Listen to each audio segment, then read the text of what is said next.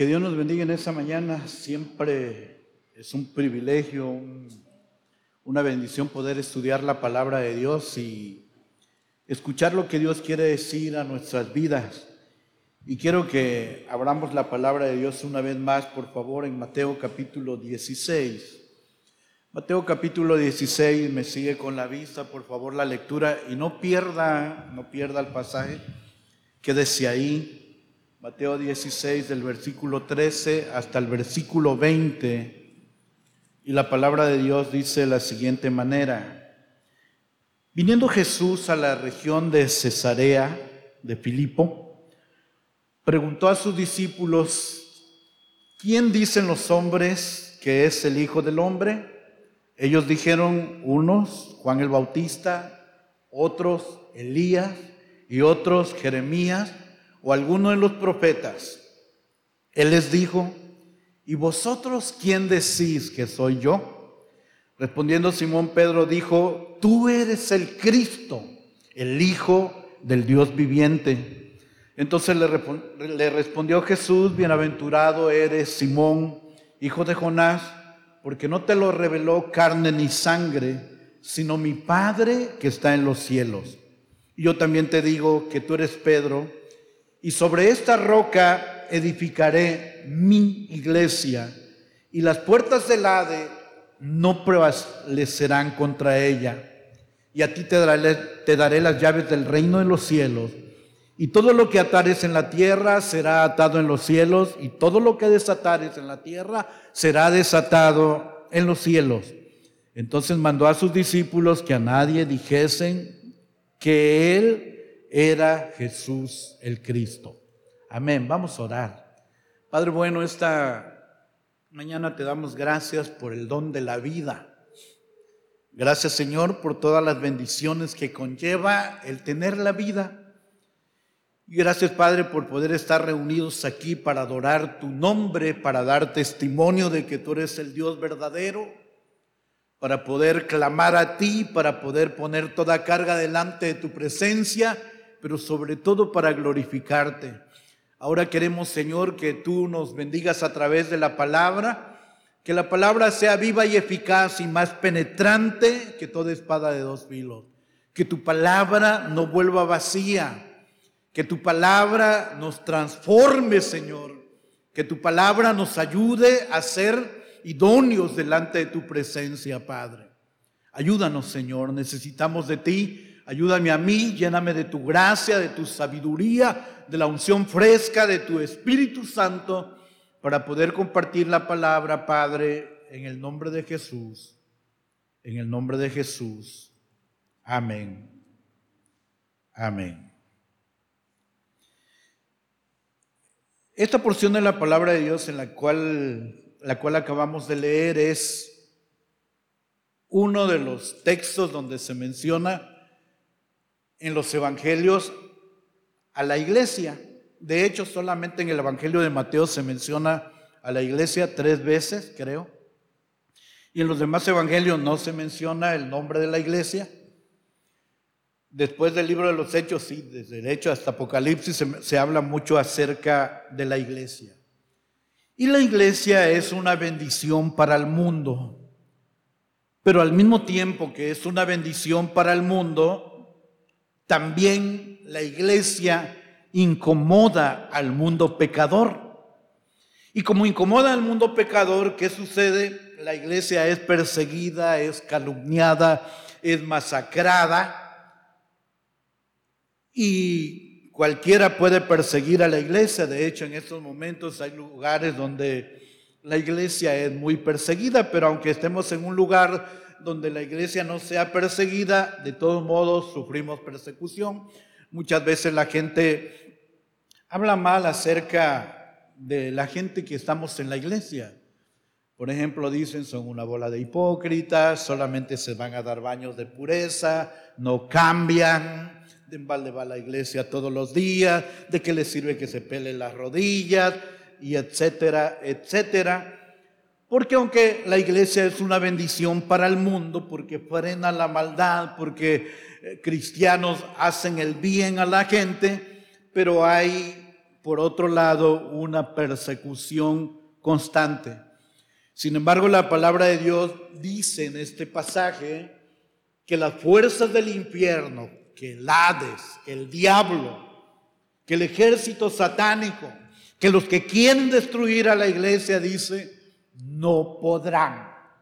Las fuerzas del Hades, dice, no tomarán ventaja contra la iglesia, no prevalecerán, no le ganarán, no triunfarán. La iglesia tiene la victoria y eso nos debe animar.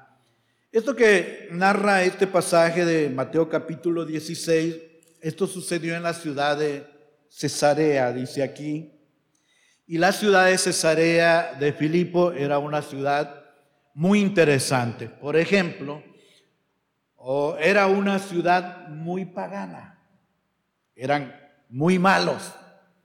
Digo, eso no es novedad porque todas las ciudades sin Dios pues son terribles pero era una ciudad idólatra, donde habían otros dioses. Ahí había el dios Baal, ese era de los cananeos, ese dios, y adoraban al dios Baal. Pero ahí también adoraban al dios Pan. El dios Pan era un dios griego.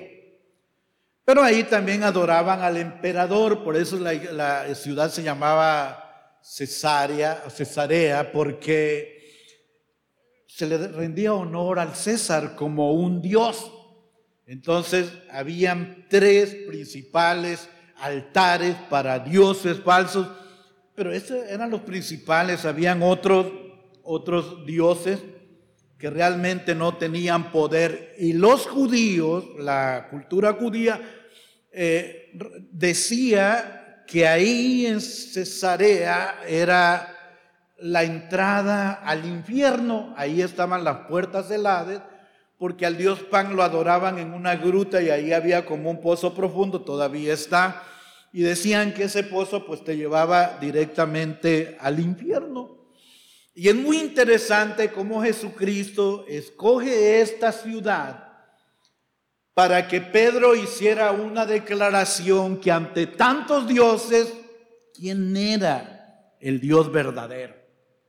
Y ahí Pedro tiene una, un, brillo, una revelación en su mente, de tal manera que él dice, tú eres el Cristo, el Hijo del Dios viviente, o tú eres el Hijo eh, del, del Dios viviente, tú eres el Mesías, tú eres el enviado, tú eres el Salvador. Así que la iglesia va a tener lucha, nosotros vamos a tener lucha, estábamos cantando el canto de vencedor. A veces hay aflicciones en la vida, la vida para el cristiano no es una vida de oropel, de, siempre prosperidad, de, de que todo te va a salir bien, de que vas a ser rico. Es una vida difícil, pero es una vida que vale la pena porque todo lo que vale la pena en esta vida tiene un costo. Así que el pasaje habla acerca de la iglesia yo quiero destacar varias ideas. La primera idea es, porque esto es muy importante en Mateo 16, 16, dice, respondiendo Simón Pedro dijo, tú eres el Cristo, el Hijo del Dios viviente. Todo el pasaje habla acerca de la iglesia y en este pasaje, en este versículo, en este texto, Dice que Pedro le dijo al Señor Jesucristo, tú eres el Cristo, el Hijo del Dios viviente. Una declaración muy importante, una confesión eh, que Jesucristo felicitó a Pedro por haber hecho esa confesión. Y lo que yo veo aquí es cómo yo puedo llegar a ser parte de la iglesia, cómo llego a ser de la iglesia. Y esto es importante destacarlo porque hoy mucha gente asiste a la iglesia.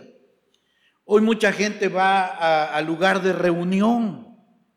Sin embargo, aunque la gente asiste al lugar de reunión, a, veces la gente no está convertida, no es parte de la iglesia. Porque mucha gente viene porque simpatiza. O mucha gente viene porque quiere una ayuda. O mucha gente viene porque tiene un problema y en ese momento quiere que de alguna manera se le resuelva el problema. O muchos vienen a la iglesia, no son parte de la iglesia, pero vienen a la iglesia a descargar su conciencia. ¿Por qué? Porque la conciencia les acusa de tantas cosas equivocadas que han hecho. Y entonces dicen, yo voy el domingo y ofrendo. Y entonces la conciencia se tranquiliza. Pero el caminar con Dios no se trata de tranquilizar la conciencia. Hay una manera, Cristo habla aquí de la iglesia y Él dice cómo yo, yo puedo llegar a ser parte de la iglesia. Y no se trata de ser parte de una denominación. Yo le digo a un amigo que él tiene idolatría de su denominación. Y me refiero a la bautista, a ese amigo le digo eso, oye, tú tienes una idolatría. O sea, amas más a la denominación que a Cristo. Claro, él me dice que no, ¿no? Y, y tal vez no haya una idolatría, pero sí como un amor exagerado. Entonces, ser parte de una denominación no quiere decir ya me convertí, ya camino con Dios, ya soy parte de la iglesia. No se trata tampoco de hacer ritos, nosotros aprendemos a cantar, aprendemos a orar, aprendemos a pedir perdón a Dios en la oración, pero eso no significa que yo soy parte de la iglesia. Y bueno, hay muchas muchas cosas equivocadas. Hace tiempo alguien me dijo, se le murió un ser querido y esa persona me dijo, haga una oración por mi ser querido para que entre allá. Yo me quedé pensando, tanto tiempo que viene a la congregación, tanto tiempo que he escuchado la palabra, he enseñado la palabra, yo creo que la he enseñado lo mejor. ¿Y por qué me dice eso? Porque la palabra de Dios dice que cuando te mueres, pues ya no se puede hacer nada por el que murió. Está establecido que el hombre muera una sola vez y después de esto el juicio. Entonces esta persona me decía, ora como para que se le abra la entrada y, y pues vaya con Dios. Eso no era posible. O la gente todavía, gente que asiste a una congregación, luego dice, murió fulano de tal y hay una estrella más en el cielo. Eso no es verdad. O como decimos, que en paz descanse. Pero si no caminó con Dios, muy difícil que, que descanse en paz. O en, en latín, no, requiesca in paz. Así para que se oiga sofisticado. Lo digas en español, lo digas en latín, no va a pasar nada. O decimos pasó a una mejor vida. Si caminaba con Dios, pasó a una mejor vida, pero eso lo comprendemos cuando, cuando eres parte de la iglesia, has entendido qué es ser parte de la iglesia y no que soy simpatizante, no nada más que asisto de vez en cuando. Así que la palabra de Dios aquí nos dice cómo puedo llegar a ser cristiano. Y bueno, se llega a ser cristiano confesando que Cristo es el Hijo del Dios viviente.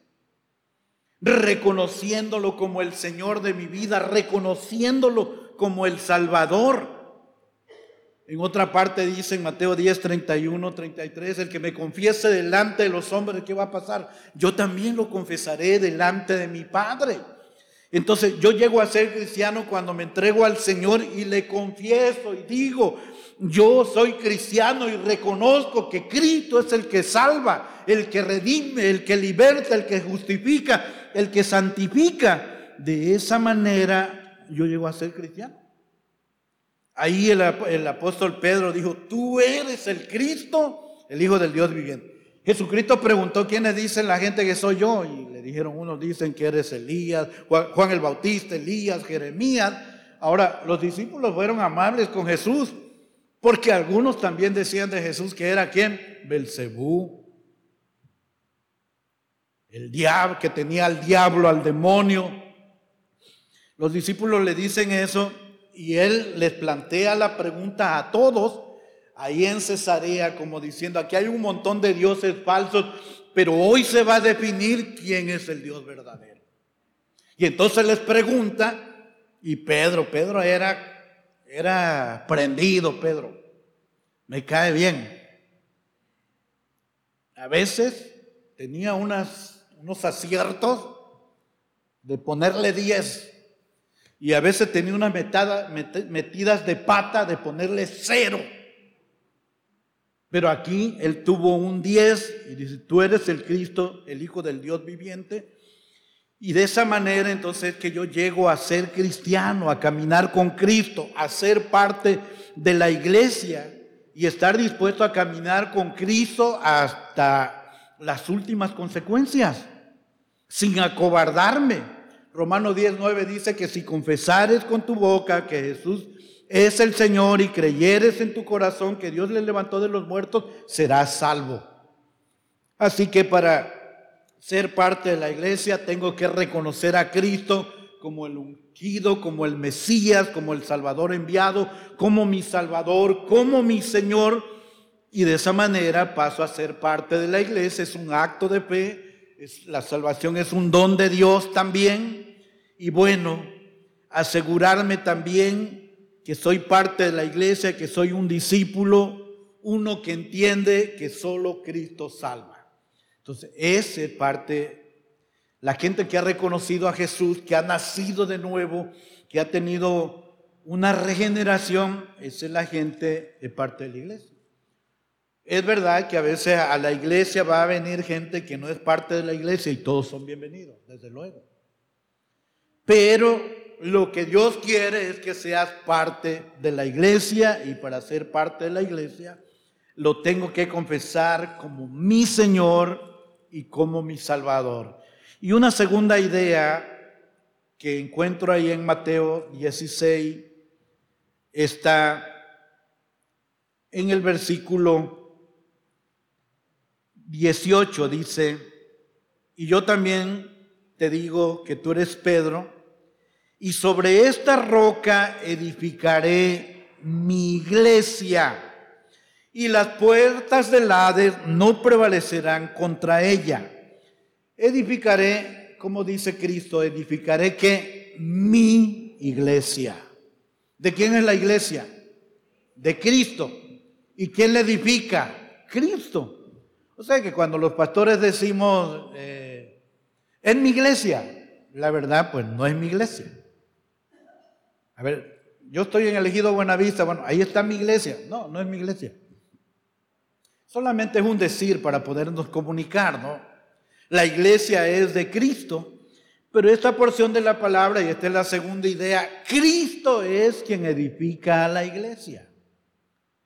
¿Qué quiere decir esto? Que Cristo es quien la desarrolla, Él está pendiente, Él le da vida, Él la levanta, Él la embellece, Él la hace crecer, él la perfecciona espiritualmente, como dice Efesios 4, 12 al 13, hasta que lleguemos al varón. Pero siempre digo esto, cada vez que vengo aquí lo digo, hasta que lleguemos a la estatura del varón perfecto, que es Cristo Jesús. Él es entonces el que la edifica y la prepara para que un día estemos con Cristo literalmente. ¿Y cómo edifica Cristo a su iglesia? Es de Él.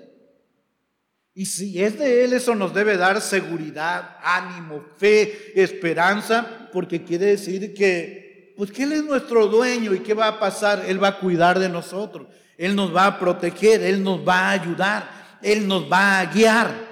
¿Y cómo va a edificar Cristo la iglesia? Bueno, Él usa varios elementos para poder edificar a la iglesia. Usa su palabra, la palabra de Dios. Por eso es importante que nosotros aprendamos de la palabra de Dios. ¿Por qué? Porque la palabra de Dios es el medio que Dios usa para edificar mi vida. De hecho, todos sabemos que hay momentos que Dios te habla directamente a través de la palabra. ¿Verdad que sí? Y no es que seamos místicos ni que a veces comimos lentejas en la noche y empezamos con que Dios me habló. No, Dios habla a través de la palabra. Este año se murió una hermana mía en la sangre, hace como seis meses, siete meses. Y cuando un ser querido se muere es algo muy doloroso. Y la gente puede decir, no, que tú eres cristiano y eres pastor y bueno, soy todo eso, pero pues no te deja de doler, ¿no? Incluso antes de que mi hermana se muriera me dijo, ven para acá, quiero hablar contigo. Y parece que mi hermana se estaba poniendo bien. Cuando alguien va a morir, llega un momento que parece que se pone bien. Y tú dices, ya se va a curar, ¿no? Y no, es que se está despidiendo. Entonces me dijo, hay alguna cosa que te quiero comentar. Me dijo varias cosas. Y luego me dijo, pues allá te espero. Y yo dije, bueno, allá nos vemos. Y entonces fue un, murió y quedó un dolor, todavía está el dolor ya menor aquí en el corazón, pero en ese tiempo Dios usó la palabra para edificar mi alma. De pronto leía un texto, de pronto alguien me mandó un texto, de pronto escuché a un predicador hablando un texto de la palabra como si fuera para mí, porque Dios dice, edificaré que mi iglesia, ¿cómo? A través de la palabra. Así que cuando nosotros tenemos la, el deber de leer siempre la palabra de Dios, para que la palabra de Dios nos alimente, nos dirija, nos oriente, nos ayude a ir por el camino correcto. De esa manera Dios edifica a su iglesia con su palabra, con los ministros, el pastor, el evangelista, el diácono, la persona que sirve a Dios a través de esos ministerios, Dios edifica, edifica la iglesia. En esos días que murió mi hermana, alguien me, no me llamó, me mandó un mensaje grabado. Y me dijo, supe que pasó esto y esto, y quiero decirte esto y esto, hermano. Y cuando terminé de leer, eh, Dios estaba tocando mi corazón y consolándome ahí interiormente, porque Dios usa también para edificar a la iglesia a quien, a los ministros, al pastor que te predica la palabra, al pastor que te aconseja a la esposa del pastor también a veces, en algunos lugares le dicen la pastora, ¿no? Entre nosotros no hay pastoras. Pero Dios va a edificar a la iglesia como a través de sus ministros. Dios le da al ministro, al pastor, una palabra que te la comparte para que seas edificado, para que Dios hable a tu vida. Y la idea no es como a veces algunos piensan, todo me lo está diciendo a mí. Ese me está tirando a mí y el pastor me está pegando, lo está diciendo por mí. Nada más, imagínense, yo tengo que predicar el domingo y entonces estoy pensando, le voy a tirar al hermano Juan, al hermano Pedro y voy a preparar un sermón para tirarles duro. Digo, yo no podría hacer eso, ¿no? Porque hay más personas que necesitan ser edificados con la palabra y yo pienso en todo, no uno o en dos. Claro, de vez en cuando puedo tirar una, una piedra, dicen, ¿no? Que no es piedra en realidad, sino algo para que reaccionemos. Pero Dios va a usar para edificar a la iglesia a quien? A sus ministros. De hecho, Dios usó al apóstol Pedro para que él levantara la iglesia, empezara la iglesia, y fue usado poderosamente. Entonces, la idea número dos es que Dios edifica, Cristo edifica la iglesia, la desarrolla, la embellece con su palabra, con los ministros, con sus ministros, y también usando al Espíritu Santo, porque el Espíritu Santo muchas veces va a hablar a nuestras vidas, siempre a través de la palabra. Y a veces va a traer consuelo a nuestras vidas en los momentos de quebranto. A ver, pregunto, ¿cuántas veces Dios te ha consolado a través del Espíritu Santo? Levanta tu mano. Amén. Dios lo hace y no es algo místico que yo me imaginé. O sea, Dios desciende con poder y tú sabes, Dios está ahí. Y Él me está consolando. Y entonces de esa manera también eh, eh, eh, el Espíritu Santo también trabaja con los dones, trabaja en nosotros. ¿Para qué? Para que vayamos madurando, para que vayamos creciendo, para que la iglesia sea edificada. Trabaja en nosotros para que haya un cambio de carácter a través del fruto del Espíritu. La gracia de Dios nos enseña que Dios nos da lo que no merecemos y lo que sí merecemos no nos los da. ¿Qué merecemos? Ser castigados, terminar en el infierno.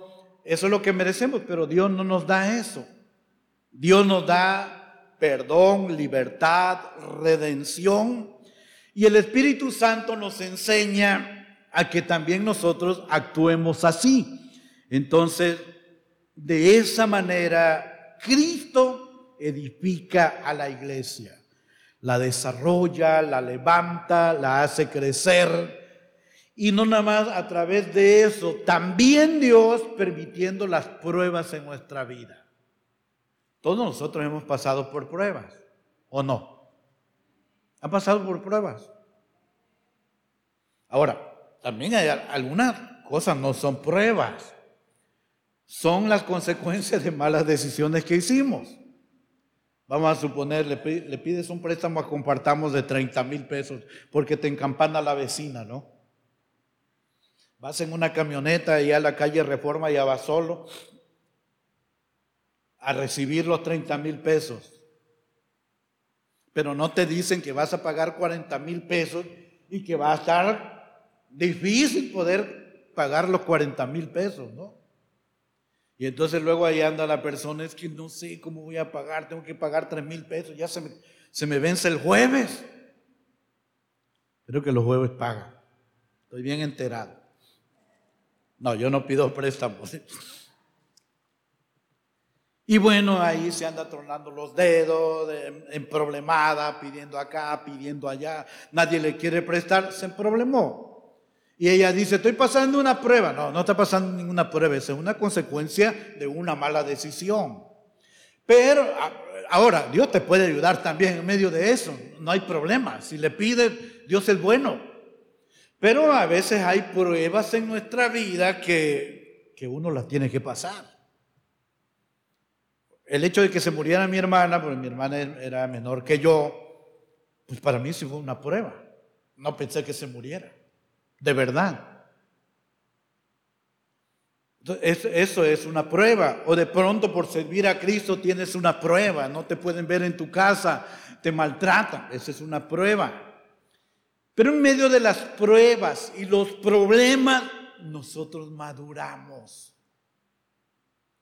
En medio de las pruebas, nosotros somos derribados hasta abajo. Y entonces surge de nosotros humildad en nuestro corazón. Entonces, de esa manera también Dios edifica su iglesia, permitiendo que en nuestra vida hayan pruebas, hayan problemas, hayan circunstancias difíciles. Porque eso nos moldea, moldea nuestro carácter, nos hace humildes, sencillos, hambrientos, necesitados de Dios, dependientes de Dios, nos quita la autosuficiencia Así que Jesucristo dice, edificaré a mi iglesia. ¿Y cómo lo hace? También a través de las pruebas. Entonces cuando vengan pruebas a tu vida, no te espantes. Y si son duras, no te espantes. Dios te ayudará a salir de allí. Dios estará contigo. Dios te fortalecerá. Dios te dará el ánimo. Dios te dará la fuerza. Mi hermana en los últimos días sufría mucho. Y, la verdad casi yo ni quería ir a verla porque pues, a mí me quebraba, ¿no? Y yo con la gente de los hermanos de la iglesia no tengo ningún problema, pero con mi familia yo me quiebro mucho. No sé por qué, si a los otros pastores les pasa eso, pero a mí me quebraba mucho. Y un día de eso que la fui a ver, ella estaba muy, en una condición muy terrible. Y yo le dije, si yo pasara lo que tú estás pasando, hermana, yo creo que yo no aguantaría. La verdad, todo lo que está pasando es tan complicado, tan difícil, tan quebrantador, que yo creo que no lo podría pasar. Y ella se sonrió y me dijo, no, no hermano, si lo pasarías. Yo antes pensaba eso. Y en este tiempo que estoy en esto, Dios me ha ayudado, Dios me ha dado gracia y aquí estoy en pie de lucha. Entonces yo te aseguro que si tú entraras a esto, también Dios te daría la gracia, la fuerza y podrías salir adelante. Así que Jesucristo edifica su iglesia a través de la palabra, a través de los ministros, a través del Espíritu Santo, a través de las pruebas en la vida, que eso nos perfecciona. Pero hay una idea más, dice la palabra aquí, que Cristo es propietario de la iglesia. Ya lo habíamos dicho antes, pero vamos a verlo como, un punto importante y yo, dice el versículo 18, y yo también te digo que tú eres Pedro y sobre esta roca edificaré mi iglesia. Cristo es el dueño de la iglesia. Nosotros somos dueños de Dios, de Cristo. La iglesia no es un invento del hombre, no es de origen divino. El Señor quiso que existiera la iglesia y la palabra de Dios dice en Efesios que Cristo nos amó y se dio por nosotros. Dio su vida para que fuésemos sus hijos, para que fuésemos su iglesia. Y dice Efesios capítulo 5, 29 que Cristo cuida a la iglesia. Cristo nos cuida, Dios nos cuida. Como los que son padres cuidan a sus hijos, ¿verdad que sí? ¿O no? Los que tienen hijas y que ya pasaron los 15 años, cuidan a sus hijas. Y hay un pensamiento aquí, quiero que a mi hija le vaya bien, que no se vaya a casar con un malandrín. Y les cuidamos a nuestros hijos, a veces no nos entienden, ¿no? No, mi papá ya está anticuado, mi papá está fuera de borda, mi papá es rucoteco,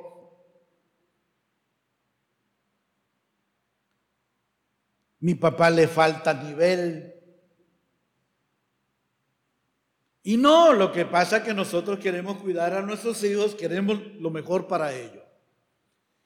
Y nuestros hijos, cuando son pequeños los cuidamos, pero cuando son mayores, seguimos cuidándolos. Y de esa manera también Dios cuida de nosotros, cuida de su iglesia. Quiere lo mejor para nosotros y Cristo que está pendiente. ¿Por qué? Porque somos de Él. Cristo dijo, edificaré mi iglesia. Amén. O sea que nosotros no somos del pastor, no somos del, grupo al que pertenecemos. Nuestro dueño, ¿quién es? Cristo y por eso dice que Él nos va a cuidar y dice también que Él nos va a sustentar. Sustentar quiere decir que nos va a alimentar, que nos va a nutrir, que va a hacer que tengamos vida, que nos va a hacer crecer con su poder, que nos va a defender, que nos va a apoyar siempre, nos va a cuidar y nos va a sustentar nos va a atender, nos va a ayudar, va a ver por nuestras necesidades, nos va a procurar, nos va a vigilar, nos va a proteger. ¿Por qué? Somos de Él. Él dijo, es mi iglesia. Si somos parte de la iglesia, ¿qué pasa? Cristo es mi dueño. Y Él tiene a la iglesia donde? En el hueco de su mano. Ahí tiene a la iglesia. Él es el propietario de la iglesia y qué maravilloso saber, Cristo es mi Padre, Cristo es mi Dios, Cristo es mi protector. Él está pendiente de mí, Él no dejará que me pase algo sin Él no tiene el control. Él tiene el control y Él va a estar cuidando siempre de mí porque Él es el propietario de la iglesia. Amén. Entonces yo soy de Cristo. Y otra idea, la iglesia siempre vencerá. Dije al principio que la iglesia es maltratada, es perseguida. Dicho, yo quiero decirles una cosa que creo que también ya lo dije alguna vez aquí. mucha gente no nos persigue ahora porque tendrían problema con la autoridad. Pero tantito se relaja la ley y nos van a empezar a perseguir. Ahora, no nos persiguen directamente, pero indirectamente sí nos persiguen. Cuando se hace un evento evangélico, los periódicos no lo dicen. ¿Por qué no lo dicen? Porque se les pega la gana.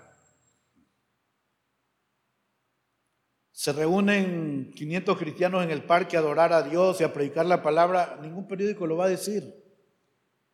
Se reúnen cuatro gays ahí a una marcha, todos los periódicos lo van a decir y los van a entrevistar y van a salir. Es una, una persecución por debajo del agua. O cuando no te habla tu suegra, por ejemplo, que es católica y, o de otra, de otra religión, y no te habla. Bueno, usted se siente fascinada, qué bueno que no me hable, ¿no? Pero eso es una persecución.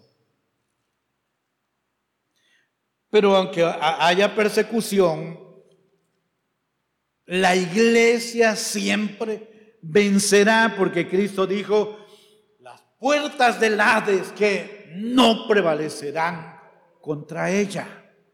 Y lo estaba diciendo en Cesarea, Cesarea, Cesarea. Tengo un problema con esta palabra. Lo estaba diciendo en esa ciudad donde se supone que estaba la entrada al Hades. Y como que Cristo está diciendo, aquí en la ciudad donde está la entrada al Hades, quiero decirles que las fuerzas del Hades, el infierno mismo, no podrá vencer a la iglesia. Miren, a la iglesia la han querido destruir. El diablo ha usado todas las formas para destruir a la iglesia. Han perseguido a los cristianos, los han quemado, los han calumniado, los han torturado, les han cortado la cabeza, les han quitado la Biblia, les han prohibido reunirse. Pero la iglesia que sigue adelante, no ha parado. La palabra de Dios la han querido desaparecer. La palabra de Dios sigue adelante, no para. ¿Por qué? Porque esta porción de la palabra de Dios dice, versículo 18 también, y las puertas del Hades no prevalecerán contra ella. No van a poder porque la iglesia que la iglesia es de Dios, la iglesia es de Cristo y Cristo que es Cristo es vencedor. El poder del infierno no va a vencer a la iglesia, el diablo, sus demonios, sus profetas, sus servidores, su gente, los sistemas políticos, la muerte misma. El diablo, el mundo, la carne, no van a poder destruir a la iglesia porque la iglesia es de Cristo.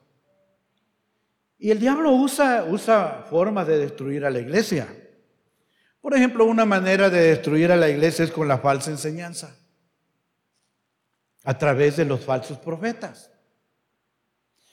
Hoy mucha gente cree que está en una iglesia y no está en una iglesia, está en un club religioso. Por ejemplo, ahí en Pague de Sufrir, digo, pare de sufrir. Aparentemente es una iglesia, pero no es una iglesia. Tú llegas y quiero que oren por mí. Bueno, sí, vamos a orar, pero te cuesta 20 dólares la oración. Quiero que bendigan mi negocio. Voy a empezar a vender tortillas y quiero que bendigan mi negocio. Sí, me paga 50 dólares. Hoy quiero bendecir mi casa y la cama y todo. Que eso no se debiera hacer. Bien, pues te vendemos agua del Jordán, agua bendita. 50 dólares. No, que quiero ungir a un enfermo. Bueno, te vendemos aceite de oliva de Israel, 100 dólares, porque esta sí es poderosa. Y es la gente está ahí engañada y hay muchas iglesias ahora donde, que esto se ha dicho bastante también, que hablan acerca de que Dios te va a prosperar, que te va a bendecir, que vas a ser rico siempre. No estamos en contra de la prosperidad, desde luego, pero no siempre va a ser así. Y la gente, pues con tal de ser bendecida económicamente, pues sí va a esos lugares. Y de esta manera la iglesia es afectada. De esta manera la iglesia es menguada, no destruida, porque la iglesia no puede ser destruida. Entonces, y hay muchas falsas enseñanzas de todo, ¿no? Miren, el otro día leí, bueno, cuando fui, a, fui apenas a Canadá, así como un mes o más, ¿no? Y hay una pastora atea. O sea, atea que, que no cree en Dios. Entonces los sermones de ella es, hoy demostraremos que Cristo no convirtió el agua en vino. Y se arranca a demostrar que Cristo no convirtió el, el agua en vino. Al domingo siguiente, no. Hoy demostraremos que el paralítico del libro de los hechos realmente no fue levantado. No sanó. Y al domingo siguiente, hoy demostraremos que el milagro de que comieron cinco mil mujeres y niños, no fue un milagro. Sino lo que pasó es que un niño dijo, yo aquí traigo dos pececillos, cinco panes. Y entonces los otros que eran medios codos, que sí llevaban comida, dijeron, bueno, saca tu comida, saca tu comida. Entonces todos empezaron a sacar comida y el milagro sucedió. Pero eso no dice la palabra. Entonces, se imagina, esta gente destruye a la iglesia. No la destruye totalmente, pero afecta a la iglesia. Es la manera en que el enemigo quiere acorralar, quiere destruir a la iglesia. Pero la palabra de Dios dice, las fuerzas del Hades no prevalecerán contra la iglesia. Hay también ahorita pastores, pastoras, trasvestis, que son hombres convertidas, dicen en mujeres, y que pastorean alguna iglesia. Entonces, ¿qué le pueden enseñar a la iglesia? En México hay una iglesia en la Ciudad de México, se llama la Iglesia Metropolitana. Son un atajo de gays. Y hay una de la misma en Cuba y otra en Estados Unidos. Y ellos tienen su, no, es que aquí amamos a todos porque Dios es amor y cómo vamos a menospreciar al que nació enfermo. Entonces, es una manera en que el enemigo quiere destruir a la iglesia eh, y hay tantas enseñanzas falsas. Por eso uno tiene que leer la palabra de Dios, dejar que tu ministro, tu pastor, te enseñe la palabra y captes la palabra y vivas la palabra. Y otra manera en que el enemigo quiere destruir a la iglesia es a través de las ideologías. Las ideologías son ideas que suenan como que son buenas, pero que no tienen ninguna base científica y hay ideologías políticas, ideologías feministas, eh, sociales, y estas ideologías han querido destruir a la iglesia. Por ejemplo, hace mucho tiempo el comunismo. El comunismo perseguía a los cristianos, el comunismo era ateo. El hombre que más gente ha matado eh, de los líderes políticos que han habido fue Mao Zedong. Ahora se dice Mao Zedong, no sé por qué. Persiguieron a los cristianos y no pudieron. De tal manera que hoy en Rusia, que fueron de los primeros promotores del comunismo, Vladimir Putin, pues es medio cristiano. Digo, no hay medio cristiano, ¿no? Pero él dice que es cristiano. Es de la iglesia copta, no, de la iglesia griega. Pero me cae bien el hombre. Cuando estaba enfermo el presidente de México, le llamó y le dijo, te mando a mis doctores para que te traten. Y AMLO les dijo, no, yo este, tengo aquí medicamentos que me están cayendo bien. Se lo agradezco mucho. Y entonces le dijo Vladimir Putin, bueno, voy a orar por ti.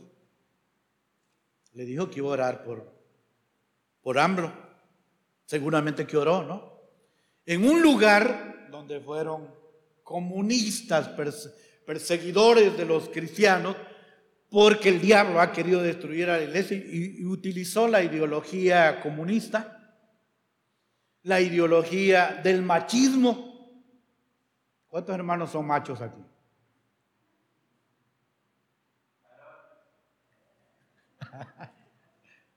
Varones gentiles. A través del machismo también se ha tratado de destruir a la iglesia. Nosotros hemos ido a Chiapas y el hermano va en el caballo, ¿no? Y la hermanita iba caminando subiendo los cerros. O los hermanos están sentados los hombres y las mujeres de pie. Así son. O algunos parecen que su esposa es esclava.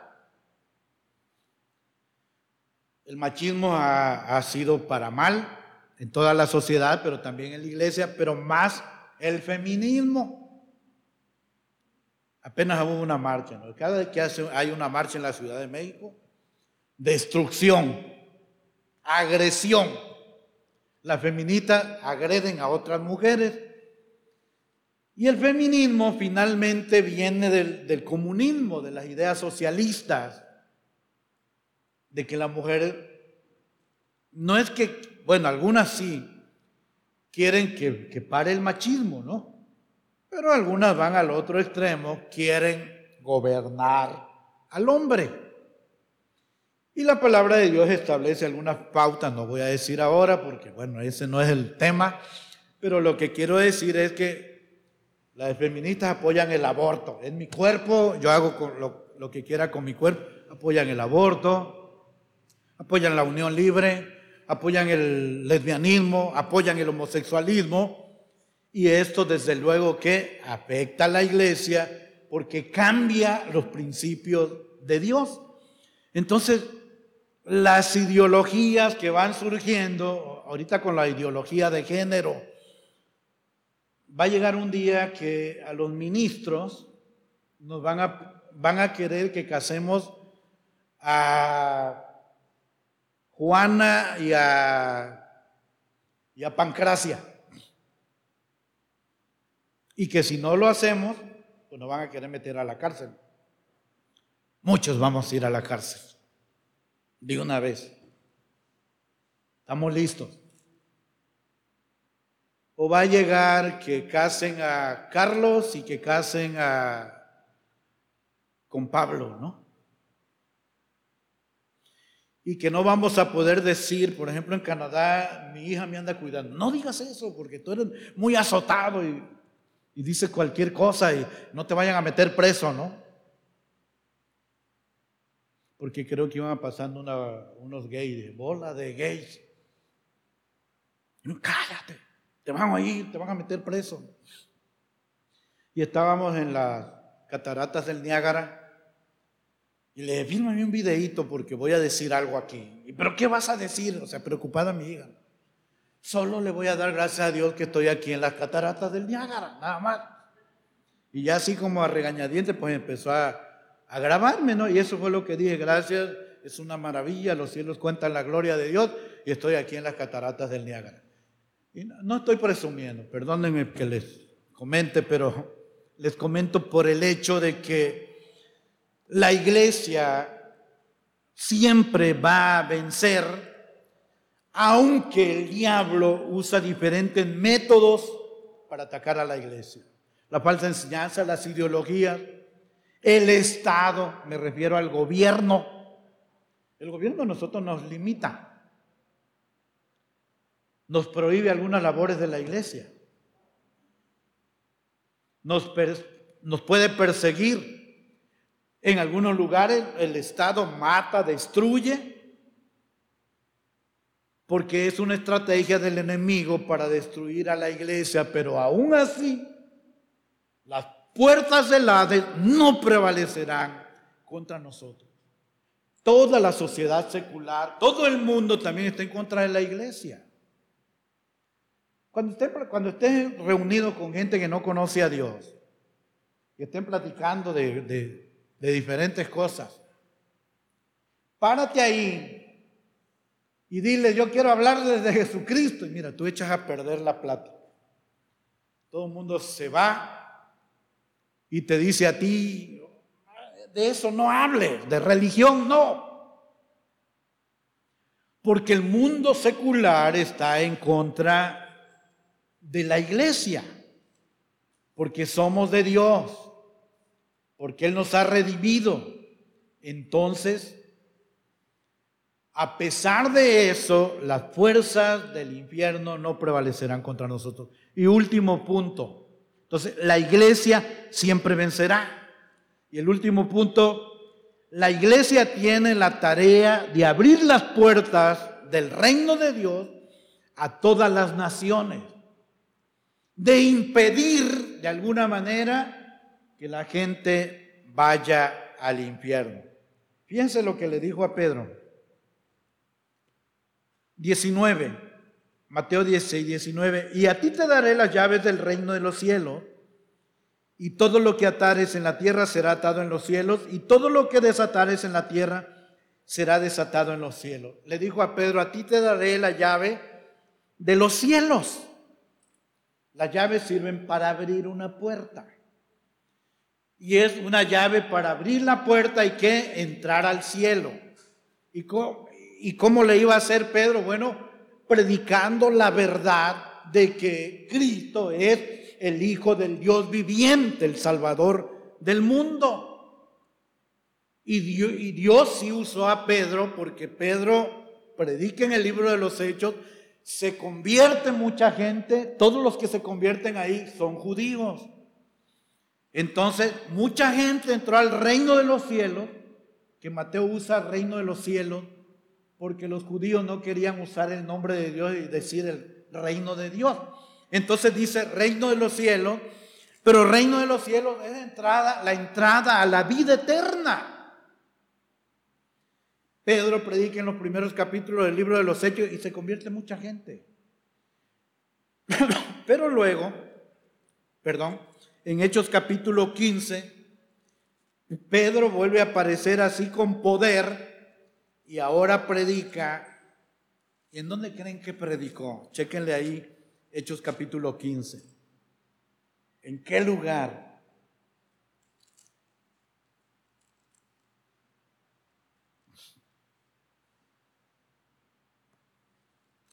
Hechos capítulo 15, ¿me equivoqué?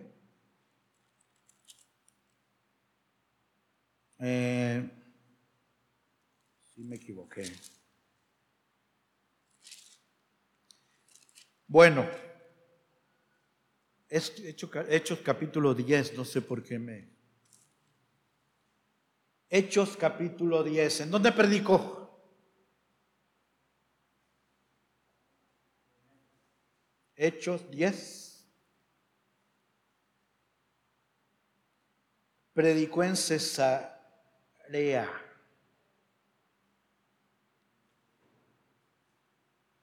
¿Qué había pasado en Cesarea? Bueno, en Cesarea, era donde él le había dicho, tú eres el Cristo, el Hijo del Dios viviente. Y ahora están ahí. Y Pedro va a predicar y se van a convertir los primeros gentiles. Él tenía la llave del reino. Se convirtieron primero judíos porque primero fue con los judíos, los primeros convertidos, la primera iglesia fue una iglesia de judíos. Pero más adelante el Evangelio tenía que llegar a los demás y aquí por primera vez llega a los gentiles y quien predica, ¿quién es? Pedro. Y predica con poder y predica en Cesarea. Entonces te daré la llave del, del reino de los cielos, quiere decir, ustedes van a predicar la palabra.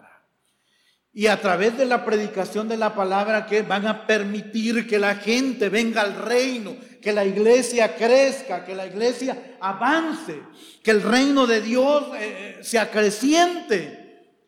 Así que nosotros, la iglesia, tiene la tarea de abrir las puertas para que la gente entre al reino de Dios, al reino de los cielos la iglesia tiene la responsabilidad de predicar el Evangelio. ¿Para qué? Para que la gente no termine en el Hades, para que la gente no termine perdida.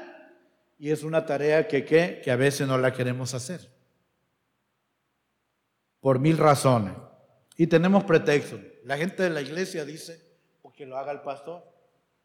Para eso le pagamos.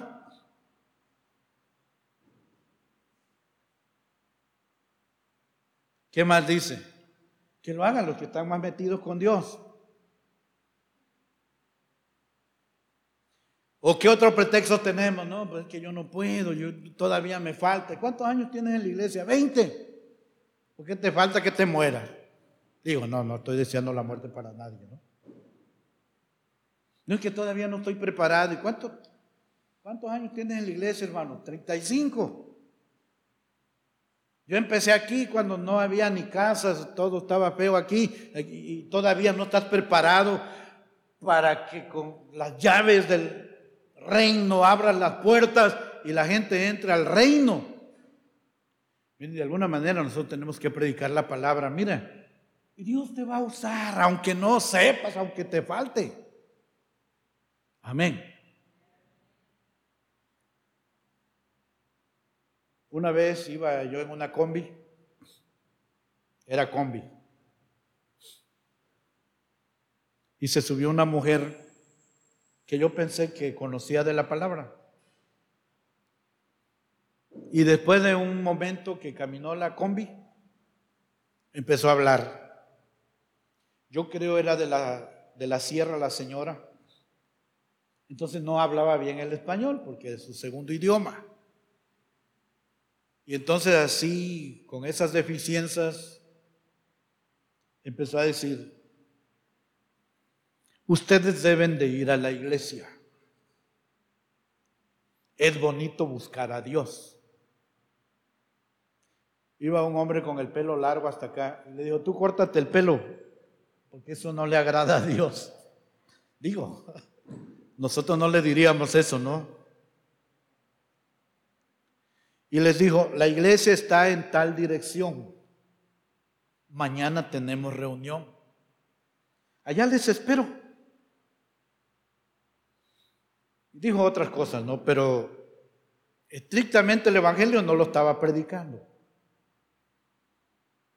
Pero ella estaba haciendo su mejor esfuerzo para decirle a la gente, busquen a Dios. Y uno como es predicador, ya ha estudiado teología, lleva una materia de evangelismo en el seminario, pues empieza, no, pues le faltó esto, le faltó estos elementos, ¿no? Y Dios habló a mi mente, a mi corazón. Ella hace de acuerdo a su capacidad. Tú tienes más capacidad, debiste de haberte parado y presentar el Evangelio como ella lo hizo. Entonces algunas veces he hecho locuras para predicar el Evangelio. Una vez andaba yo en la Ciudad de México y había una cola, una fila como de 300 personas. Y yo dije, nunca le he predicado a 300 personas en un local y aquí las tengo. Y andaba otro conmigo y le dije, voy a predicar aquí. Y él era un loco igual. Y me dijo, sí, yo te presento. Y yo dije, bueno, pues eso me, me ayuda, ¿no? Y dijo, hola, ¿qué tal? Buenas tardes. Vino mi amigo, él es tabasqueño, la gente de Tabasco es muy alegre, muy prendida y él les quiere compartir algo muy interesante para ustedes. A ver, adelante mi amigo. Y que me arranco. No le voy a decir que los 300 se convirtieron, algunos quizás ni me alcanzaban a oír. Pero al terminar, muchos se acercaron a preguntarme acerca del Evangelio. Una locura. Dios usa lo que nosotros tenemos. Entonces, ábrele la puerta del reino a la gente. Yo quiero decirles que a veces la gente más agria, más dura, es nada más como una máscara que tienen encima. Les predicas el Evangelio y se rompe ese cascarón y abren su corazón y muchas veces se convierten. Entonces, hermanos, nosotros tenemos la autoridad para llevar la palabra, la gracia de Dios para llevar la palabra, pero sobre todo, hermano, tengamos en cuenta, el enemigo no puede contra nosotros. Van a venir a nuestras vidas pruebas, luchas, batallas, problemas. Pero ante todo eso, que Dios estará con nosotros y Él nos dará la victoria. Amén. Amén, amén. Si no dicen amén, me sigo otra hora. La iglesia, hermano, ya para terminar, está diseñada para vencer. Traemos el germen de la victoria dentro de nosotros. Dios nos está de nuestro lado. Tomemos nuestra posición, vamos a seguir adelante y perseverar hasta el fin. Muchas luchas van a venir, hermanos. Problemas vamos a tener. Dolores, angustias, tristezas. Pero Dios siempre estará con nosotros. Amén. Vamos a ponernos de pie.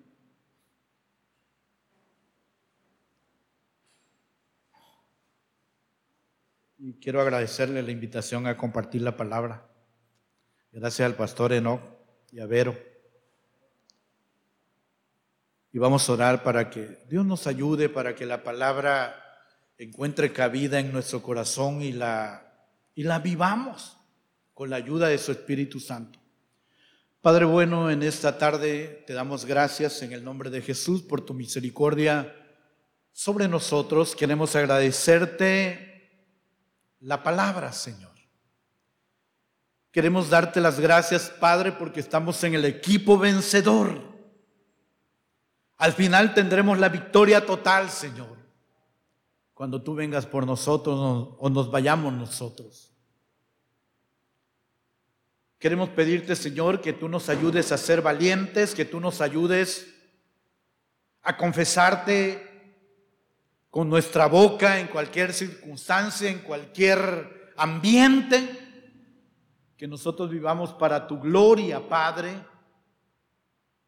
y que siempre tengamos en mente que somos parte de ti, que tú eres nuestro dueño, que tú cuidas de nosotros y que ante cualquier situación tú estarás con nosotros, Padre. Bendice a esta iglesia, Padre. Bendice a los hermanos en este lugar, Padre. Ayúdales a perseverar hasta el fin. Ayuda al pastor, Padre, a los líderes, a la gente que sirve. Tómalos entre tus manos, Señor. Capacítalos cada día y que tu nombre sea exaltado en la vida de cada uno de los que estamos aquí en esta mañana, Padre. Te lo suplico en el nombre de Jesús. Muchas gracias, Señor, por tu misericordia y por tu palabra. Amén. Amén. Que Dios les bendiga. Gracias. Pueden sentarse.